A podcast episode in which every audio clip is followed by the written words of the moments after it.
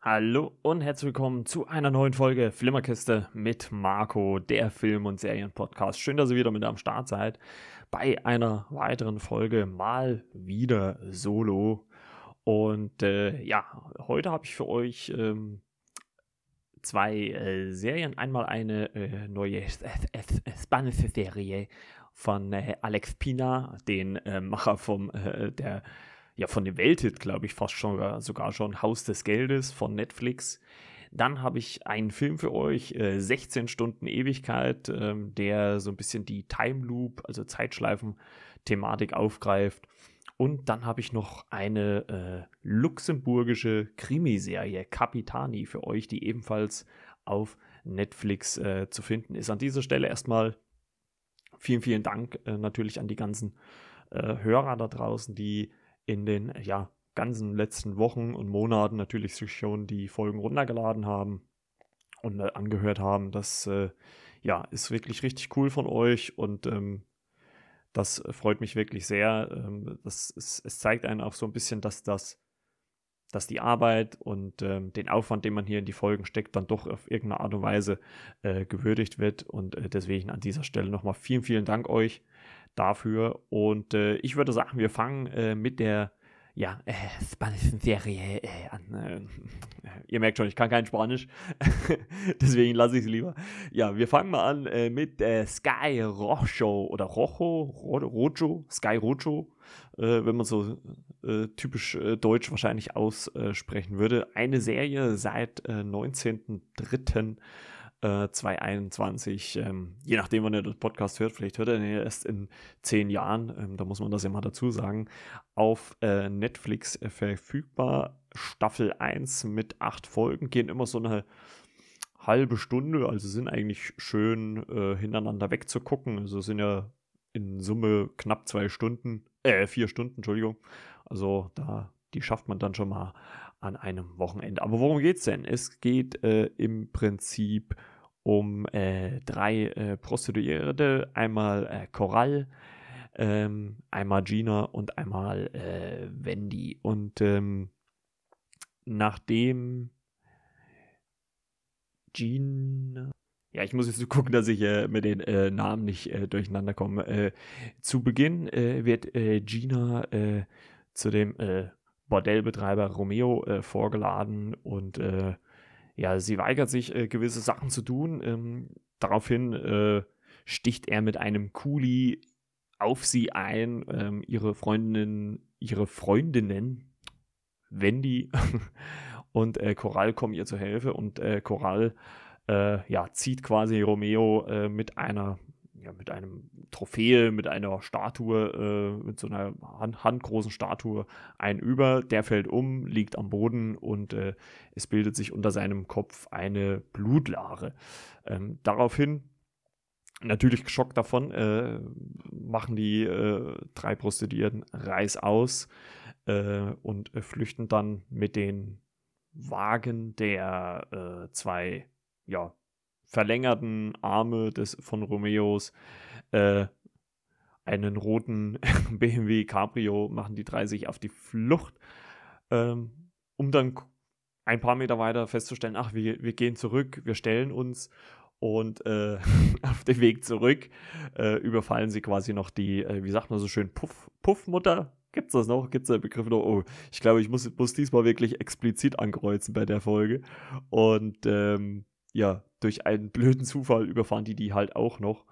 Und es, es ist schon ein bisschen skurril und dann äh, flüchten sie halt äh, quasi äh, von den äh, beiden Schergen, einmal Moses und Christian, die quasi äh, Romeos, äh, ja, wie gesagt, verlängerter Arm sind im Club, um die Mädchen oder Damen dort in Schach zu halten. Und wenn man mal im Groben und Ganzen geht, das ist eigentlich fast schon die Prämisse dieser, dieser ersten Staffel. Es geht eigentlich so dieses äh, primär natürlich um die Flucht der drei äh, vor Romeo, der, äh, wo man eigentlich auch denken könnte, ähm, nachdem er da ähm, diesen hohen Blutverlust hat, dass er daran stirbt. Aber Spoiler tut er dann letztendlich nicht. Äh, er kommt im Krankenhaus wieder zu sich und ähm, ja, aber das ist grundsätzlich schon die Thematik. Was die Serie allerdings schafft und ziemlich viel macht, ist, dass sie mit vielen Rückblenden arbeitet. Also man sieht viele Rückbezüge ähm, allein schon von diesen drei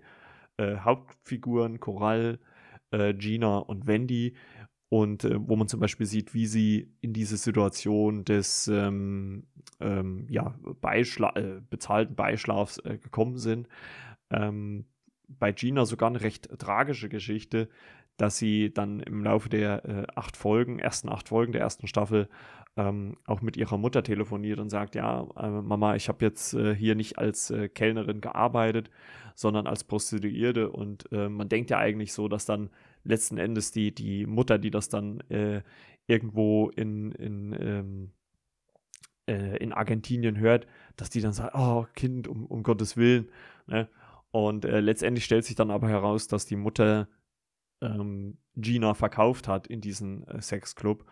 Und was die Serie halt auch macht, ist, dass sie quasi als Offsprecher, zumindest in der ersten Folge, Choral auswählt, das dann aber im Laufe der acht Folgen immer mal wechselt. Also es wechselt von äh, Choral zumindest zu Wendy. Also ob Gina auch spricht, kann ich gar nicht sagen, weil die Stimmen halt, finde ich, ziemlich ähnlich sind.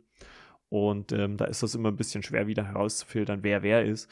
Aber zumindest Coral und Wendy sprechen über das im Off, was in, der, in den acht Folgen passiert. Und wie gesagt, es ist interessant, die, die Hintergrundgeschichte der, der äh, Damen äh, da zu sehen oder zu hören. Äh, nicht nur bei Gina, man erfährt auch äh, bei äh, Wendy, was sie dazu gebracht hat. Man erfährt natürlich auch, was die äh, Frauen in dem, in dem Nachtclub alles machen müssen. Ähm, es wird natürlich nicht pornomäßig gezeigt, also soweit geht die Serie dann nicht, aber es ist schon ziemlich nah dran. Also die, die Serie schafft es halt auch mit schnellen Schnitten und ähm, ja, tollen Bildern und Kamerawinkeln, äh, äh Faden, Einstellungen, das alles gut auch zu äh, kaschieren, dass man jetzt nicht denkt, man äh, hat äh, irgendeine DVD äh, erst der ab 18 Abteilung aus, ein, aus der Videothek rausgeholt. Und wie gesagt, das macht die Serie schon richtig gut. Ähm, es wird natürlich dann nach und nach auch noch gewisse andere Plots aufgebaut. Also Romeo kommt, wie gesagt, also der, der Clubchef kommt quasi wieder zu sich und ist natürlich pisst äh, und will natürlich diese drei Frauen äh, haben ähm, und äh, schickt halt, wie gesagt, äh, äh, Moses und Christian los, um die zwei, äh, um die drei ähm, Frauen zu holen die immer wieder, und so hatte ich zumindest ein bisschen das Gefühl, sich auch ein bisschen so im Kreis drehen. Also sie entfernen sich nie übelst weit vom Club, ähm, sondern bleiben immer irgendwie in der Nähe, beziehungsweise es gibt halt auch immer wieder Situationen, die dazu führen, dass sie wieder zurück äh, müssen. Äh, zum Beispiel ähm, gibt es eine, äh, einen Moment, in dem sie in einem gestohlenen Auto äh, im Kofferraum einen ja fast ja fast toten Mann sehen, ähm, den dann ins Krankenhaus eigentlich vom guten Willen her ins Krankenhaus bringen wollen, sie aber dort Romeo über den Weg laufen und der dann natürlich eine Verfolgungsjagd äh, äh, auf die äh, Frauen ansetzt. Und so kommt es halt immer wieder zu Situationen, die sie dazu bringt. Ähm, auch äh, Moses und Christian äh, haben, kommen immer wieder in verschiedene Momente. Und das Interessante ist halt auch, dass sie halt auch moralisch im Laufe der Serie in den acht Folgen zweifeln. Ne? Also ich finde, am Anfang ist es eher äh, Moses, der zweifelt. Am Ende würde ich dann eher sagen, vielleicht beide oder eher so Christian. Ähm, weil man halt immer wieder merkt, dass Situationen oder Geschichten aus der Vergangenheit aufkommen, die ja die ganzen Protagonisten in irgendeiner Art und Weise in, in Bedrängnis bringen, in Zugzwang bringen. Und das ist zum Beispiel eine, eine Beziehung zu, äh, von Moses zu Choral oder beziehungsweise auch von äh, Romeo, äh, also dem Clubchef zu Choral, die wiederum halt auch ihr eigenes Geheimnis hat, warum sie eigentlich im Club arbeitet, ähm, was aber nur so halt, wie gesagt, nebenbei erwähnt wird. Also es gibt viele verdichtete, ver, äh, überkreuzte äh, äh Storystränge aus der Vergangenheit, die immer wieder aufgeworfen werden, bis hin zu dem Moment, wo man natürlich dann in der Jetztzeit auftaucht. Was die Serie aber, finde ich, grandios macht und das schon teilweise so Tarantino-mäßig ist, geile Bilder zu erzeugen. Also allein diese ganzen Club-Szenen, abgesehen von dem, ja, äh, dargestellten Geschlechtsverkehr äh, äh, zwischen den Prostituierten und ihren äh, Freiern, aber halt auch diese, die ganze Optik, das Licht, die äh, Kameraeinstellung, die Faden, die da aufgeworfen werden, das ist wirklich klasse inszeniert. Also das kann man halt diesen, diesen äh, Alex Pina auf jeden Fall nicht vorwerfen. Das kann er, glaube ich, auch wie kein anderer kinoreif zu inszenieren. Also gerade auch in der achten Folge, das ist ja die, die letzte von der ersten Staffel, ähm, wird das auch nochmal grandios gezeigt, wie aus verschiedenen Blickwinkeln. Das, das war schon fast so, wie gesagt, Tarantino oder auch so 24-mäßig, dass man halt verschiedene Kameraeinstellungen hat, die äh, parallel im Bild ablaufen, halt äh, von Linien getrennt. Und ähm, das ist halt wirklich äh, cool inszeniert.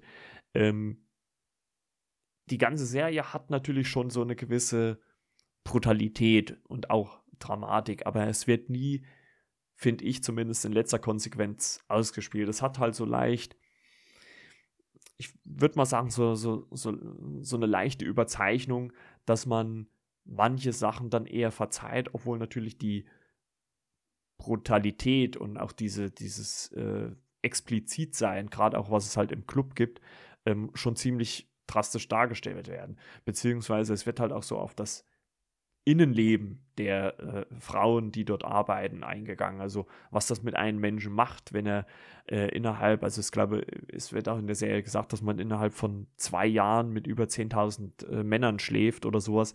Also ähm, das, äh, was das mit einem macht, dass man, dass man äh, das nicht einfach so abschütteln kann.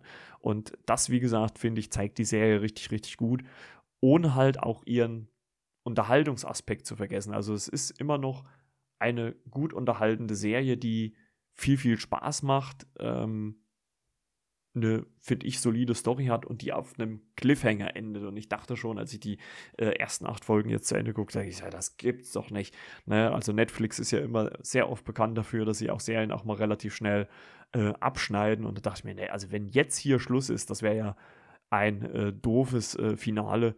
Und ähm, ich war dann aber doch trotzdem ähm, relativ schnell beruhigt, weil ich dann in der Recherche jetzt äh, zur Besprechung gelesen habe, dass von vornherein gleich zwei Staffeln ähm, bestellt worden sind. Und ähm, dahergehend finde ich, äh, ist das schon wieder dann natürlich auch wieder ein Schritt besser und äh, macht auch mehr Sinn dann. Ähm, also hat wahrscheinlich dann auch, äh, haben die Macher dahinter das dann auch bewusst so gewählt, um dann ja in der zweiten Staffel oder wahrscheinlich ja in der zweiten Staffel dann nochmal alles dran zu setzen. Ich hoffe natürlich, dass die auch kommt. Man weiß ja immer nicht, gerade wenn es so Sexszenen und sowas, das ist ja auch während Corona, glaube ich, auch äh, ziemlich äh, schwer möglich, das äh, sinnig äh, rumzumachen. Aber für mich auf jeden Fall eine gute, unterhaltsame ähm, Serie. Also überhaupt sind die spanischen Serien ja eh so ganz groß im Kommen. Also Haus des Geldes war ja, glaube ich, dann nur der Vorbote. Es gibt ja auch Elite oder auch über diese Miniserie, über die ich gesprochen habe, Deine letzte Stunde, die war ja auch sehr stark. Also äh, es gibt da genug Content, der aus dem Hause, äh, äh, der aus Spanien kommt. Hause Spanien wollte ich ja schon sagen, aus dem Hause Disney. Ähm, nein, aus, aus, Spanien kommt. Also die machen schon hochwertigen Content. Und äh, da kann man, glaube ich, schon viel, viel mitnehmen. Und äh, deswegen, also von mir aus meiner Sicht auf jeden Fall eine Empfehlung wert.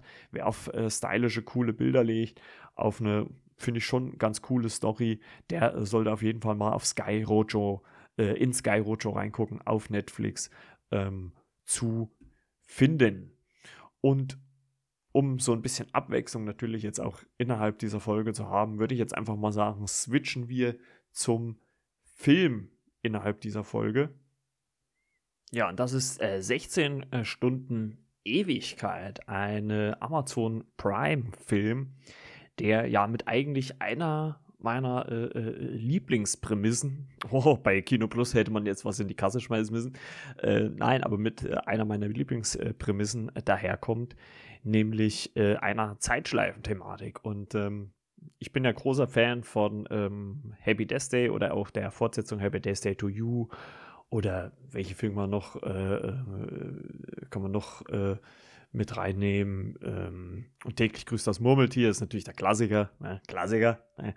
Und ähm, ja, und dieser Film greift das auf einer, wie ich finde, sehr, sehr schönen, leichtfüßigen und äh, ja, schön locker erzählten Art ähm, auf. Also der Film äh, startet quasi äh, mit Mark, der äh, früh aufsteht, äh, sieht, wie seine Mutter davonfährt, äh, Frühstück mit seiner Schwester macht und man wundert sich schon, warum er ähm, ja irgendwie alle Sätze seiner, seiner äh, Schwester oder auch seinen Vater mitreden kann. Und er schwingt sich dann ganz leichtfüßig durch, die, durch seinen Ort, durch seine Stadt. Und es wird eigentlich relativ schnell klar. Ähm, er weiß relativ gut, was äh, so in, dieser, in diesem Ort äh, so alles passiert. Und ähm, das ist, glaube ich, halt auch einer der größten Unterschiede zu vielen anderen Zeitschleifen-Filmen. Äh, denn Mark weiß von Anfang an, also, oder wir wissen zumindest, äh, äh, wir kommen zumindest in dem Moment in den Film rein, wo Mark schon weiß, dass er in einer Zeitschleife steckt. Und äh, das anscheinend auch schon äh, eine gewisse Zeit lang. Ähm, und äh, deswegen auch viele Sachen schon natürlich vorhersieht. Leute rettet, äh, also mehr oder weniger rettet, ne? Ähm, sich dadurch einen Vorteil erschafft, wenn was sich ein Verkäufer nicht hinguckt und er sich einen Kaffee wegnimmt und so weiter und so fort. Also das ist äh, wirklich äh, sehr schön äh, inszeniert und äh, er versucht eigentlich die ganze Zeit eine, ja, ein junges Mädchen oder ein Mädchen halt im, im Schwimmbad anzusprechen und schafft es halt immer nicht. Also wir, wir sehen dann halt auch wirklich so einen Zusammenschnitt von 5, 6, 7, 8, 9 Versuchen und jedes Mal klappt es nicht bis dann auf eines Mal eine äh, blonde äh, Frau, auch junge Frau auftaucht, äh,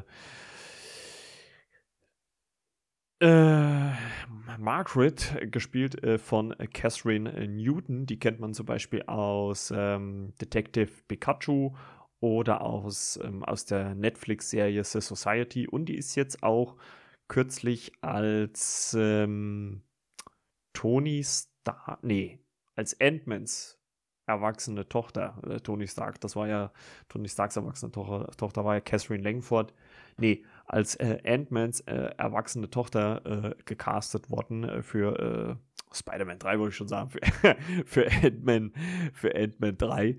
Ähm, und äh, ja, die taucht einmal auf und durchbricht halt so Marks, Marks bisherige Tage.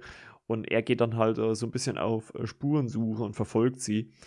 Und ähm, sie lässt halt auch immer, also die, also es gibt natürlich dann irgendwann den Moment, ähm, wo die beiden äh, sich das offenbaren, äh, dass sie quasi äh, gegenseitig in einer, also dass sie die einzigsten beiden sind, die quasi in einer Zeitschleife gefangen sind. Und äh, sie versuchen dann auch mit gewissen Plänen da rauszukommen. Also sie überlegen quasi, wie, äh, wenn man über einen gewissen Punkt drüber fliegt mit dem Flugzeug, ob man da eventuell aus dieser Zeitschleife rauskommt funktioniert alles irgendwie nicht so. Und es ist natürlich auch irgendwie so, dass Mark sich natürlich auch in sie verguckt, weil sie natürlich auch die Einzige ist, die sich äh, an ihn erinnert. Alle anderen muss, müsste er ja jeden Tag auf, von, aufs Neue von sich überzeugen und das braucht er ja bei ihr nicht. Und ähm, das macht den beiden, also es macht auf jeden Fall Spaß, den beiden dabei zuzugucken. Und ähm, es gibt natürlich auch eine Auflösung des Ganzen, die werde ich hier natürlich nicht vorwegnehmen. Aber ich muss wirklich sagen, dass ähm, dieses, dieses Zusammenspiel der beiden, ähm, also Catherine Newton und Kyle Allen, äh, wirklich ziemlich cool ist. Also vor allem dieser Kyle Allen spielt das so äh, locker leicht äh, äh dahin. Also das hat wirklich sehr viel Spaß gemacht, dabei zuzugucken. Es ist natürlich ähm, auch jetzt äh, erfindet dieser Film natürlich das Rad nicht neu. Aber dadurch, dass halt diese, diese freudige und doch positive Art und auch am Ende positive Art dargestellt wird, äh, macht das eigentlich sehr, sehr viel Spaß dabei zuzugucken. Ähm, es ist auch eine gewisse Tragik dabei, weil man auch irgendwann erfährt, warum Margaret, also die Catherine Newton-Figur, ähm, ja so ein bisschen Geheimnis äh, drum macht, wo sie immer hingeht, weil sie immer an eine bestimmte, zu einer bestimmten Uhrzeit weg muss. Und ähm, das ist dann auch ein beklemmendes Gefühl, wenn man dann diese, diese, diesen Moment jedes Mal miterlebt oder wenn man sich dann auch in Gedanken ruft, wenn man so einen Moment, den sie halt im Film erlebt, immer wieder erleben muss. Ähm, das, das zieht einen dann auch schon runter und das tut einen natürlich auch dort schon ein bisschen im Herzen weh. Nichtsdestotrotz muss ich sagen, hat mich der Film wirklich richtig gut unterhalten. Ähm, vor allem, weil er sich halt wirklich mal frei macht von diesen ganzen äh, Zeitschleifen, äh, sonstigen Sachen, dass man erst irgendwie einen Aufbau hat, warum es dazu kommt. Ähm, das wird hier gar nicht so wirklich, äh, also zumindest zu Beginn nicht so wirklich erwähnt. Das ist halt, man nimmt das halt einfach als gegeben hin. Man muss natürlich auch fairerweise sagen, dass aufgrund dieser Vielzahl dieser, dieser Zeitschleifenfilme ähm, er natürlich das Rad auch nicht neu erfindet. Also das muss man ganz klar sagen. Es gibt natürlich auch gewisse Klischees, ähm, die äh, getroffen werden. Ähm, es sind vielleicht auch gewisse Story-Arcs nicht ganz ausgearbeitet. Also es gibt zum Beispiel eins, äh, Marks äh, bester Freund Henry. Ich weiß nicht, der, der, der, muss leider irgendwie so als Erklärbär herhalten. Ähm, kommt aber durch dieses äh, Zeitschleifenphänomen natürlich nie zum Zuge, weil er, weil er halt dann immer wieder bei Null anfangen muss. Und ähm, das, das hat einen dann auch schon ein bisschen so, da hätte ich mir dann halt ein bisschen mehr Cleverness gewünscht in dem Moment. Aber nichtsdestotrotz muss ich sagen, hat mich der Film wirklich richtig gut unterhalten. Ähm, es war ein tolles, sympathisches Duo. Ähm, klar bleibt die Tiefe da irgendwo auf der Strecke, aber die erwarte ich halt bei so einem Film auch nicht. Und äh, man muss auch dazu sagen, und das ist halt auch immer für mich auch so ein Argument, ähm, wenn man äh, wenn man eh so ein bisschen in dieser Filmbubble drin ist, also wenn man sich ein bisschen mehr damit beschäftigt, dass man, wenn man halt schon viel gesehen hat, ist es halt auch schwer, wieder was, also auch für die Macher immer schwer, was Neues zu kreieren, wo man nicht sagt, ach, das ist doof oder und so weiter. Ne? Also das ist halt immer so eine, ist halt immer so ein schmaler Grat zwischen, ach, das habe ich schon mal gesehen, äh, bis hin, das ist äh, eine Innovation. Also aus meiner Sicht, wie gesagt, ist der Film durchaus eine Empfehlung wert. Ähm, ist in der Prime-Mitgliedschaft ähm, mit inbegriffen. Also äh, guckt da auf jeden Fall mal rein ähm, auf Amazon zu finden. Äh, eine sehr gute Unterhaltung. Also von mir ganz klar Daumen nach oben für 16 Stunden Ewigkeit. Jawohl, dann äh, kommen wir schon äh, zum äh, letzten Punkt äh, in dieser Folge, nämlich äh, zu einer luxemburgischen Krimiserie. Uiuiuiui. Ja, kommen wir zu Capitani, eine, wie gesagt, luxemburgische äh, Krimiserie, zwölf Folgen auf Netflix verfügbar seit dem 11. 11. seit dem 11. Februar 2021. Ähm, eine Staffel, zwölf Folgen. Eine zweite ist wohl angeblich äh, bestellt und äh, lief ursprünglich im Oktober 2019 sogar schon, also schon ganz schön lange her, ähm, auf dem Sender RTL Tele Letzeburg, also irgendeine luxemburgische RTL-Variante. Und äh, in dieser Serie geht es äh, quasi darum, dass eine Leiche eines jungen Mädchens äh, namens äh, Jenny, äh, Engel gefunden wird. Daraufhin äh, wird der Inspektor Luke Capitani ähm, aus dem Süden äh, der äh, Republik äh, gerufen, um diesen Mordfall zu untersuchen. Ähm, Unterstützung erhält er von den ortsansässigen, ortsansässigen Polizisten Elsa Lai und äh, ja, ist äh, quasi ähm, und hat auch ein bisschen so Schwierigkeiten, sich so mit den Dorfbewohnern zurechtzufinden. Und ja, ähm, wie gesagt, der Mordfall, beziehungsweise der, der Mordfall, muss man ja erstmal sehen, der äh, Tod äh, dieser Figur ähm, am Anfang ähm, ist natürlich so der Auftakt, um das ganze Geschehen so ins Rollen zu bringen. Ähm, es geht natürlich auch darum, dass es ganz schnell um einige Verdächtige geht. Ähm, sowohl der richtige Vater als auch der Stiefvater stehen im Verdacht. Und ähm, es war, glaube ich, sogar schon am e-, Ende von der ersten Folge, müsste es gewesen sein, ja. Äh, er hängt sich nämlich äh, der äh, Vater, genau. Spoiler. und ähm, nein. Und äh, ja, daraufhin kommen natürlich immer mehr Fragezeichen äh, ans Licht. Und äh, in weiterem Zuge, der, also in den weiteren elf Folgen, insgesamt wie gesagt sind es zwölf, äh, geschehen natürlich immer wieder neue Ablenkungen, also ähm, bis wir dann letztendlich eine Auflösung bekommen, mit der ich, muss ich ehrlich gesagt haben, auch nicht gerechnet habe. Ähm, Obwohl es ja manchmal, wie sagt man immer so schön, dass das naheliegendste äh, ist, ist, äh, ähm, ist oft das Richtige. Ähm, aber die Serie schafft es halt einfach, viele verschiedene ähm, Spuren zu legen, die man, denen man so im Laufe dieser, dieser äh, zwölf Folgen folgt. Halt auch so leichte Hinweise, wo man halt denkt, hm, okay, ähm, es spielt zum Beispiel eine Soldatengruppe eine Rolle. Ähm, es äh, äh spielt auch natürlich auch der Stiefvater eine Rolle. Und wenn sich das dann alles, dieses ganze Netz dieser Intrigen so nach und nach äh, zusammenwebt zum Finale hin, ähm, dann ist das natürlich auch schon auch gut geschrieben. Ähm, man muss auch dazu sagen, die Folgen sind alle so um die knappe 30 Minuten lang, also eine halbe Stunde, was aber, finde ich, dieser Serie auch sehr gut tut, weil ich glaube, so über eine Stunde oder dreiviertel Stunde, Stunde die Spannung aufrechtzuerhalten, ist immer ein bisschen schwierig, aber man kann immer fast bei jeder Folge mit so einem, ja, wie so einem kleinen Cliffhanger enden, der dann vielleicht in der nächsten Folge aufgedröselt wird. Und auch die Figuren sind natürlich auch oft suspekt gezeichnet. Also man, man äh, zweifelt auch äh, relativ schnell an dem, an dem Stiefvater, dass mit dem irgendwas nicht stimmt, weil er irgendwie jede Frau, die nicht äh, bei drei im Bett ist, ähm, mit der sofort in der Kiste liegt, obwohl er ja eigentlich mit, den, mit der Mutter der, der Mädchen verheiratet ist. Auch die Mutter macht auch äh, eine, eine, ja, einen suspekten Eindruck. Ähm, bis, denn, bis hin dann auch zu der Tochter selber, ähm, die noch übrig ist, weil man muss da so sagen, dass das Opfer Jenny Engel auch noch eine äh, Schwester hatte, die ähm, Tanja heißt und die halt auch vom Charakter total unterschiedlich waren. Also ich muss schon sagen, also das, das hat die Serie wirklich richtig gut geschafft. Ähm, auf den Cast werde ich jetzt größtenteils nicht so wirklich eingehen, ähm, weil das alles äh, luxemburgische Darsteller sind. Die sagen uns, glaube ich, im deutschsprachigen Raum nicht so wirklich was. Die einzigste, die jetzt ein bisschen bekannter war, war ähm, Desiree äh, Nosbusch, die quasi so eine, ich glaube, in, von der internen eine, eine Polizistin gespielt hat, die äh, ja Hintergründe von Ka Luke Capitani, also den ermittelten Inspektor, untersucht. Ähm, ich muss sagen, dass er und auch äh, äh, die ortsansässige Polizistin Elsa Lai äh, eine richtig gute Chemie miteinander hatten.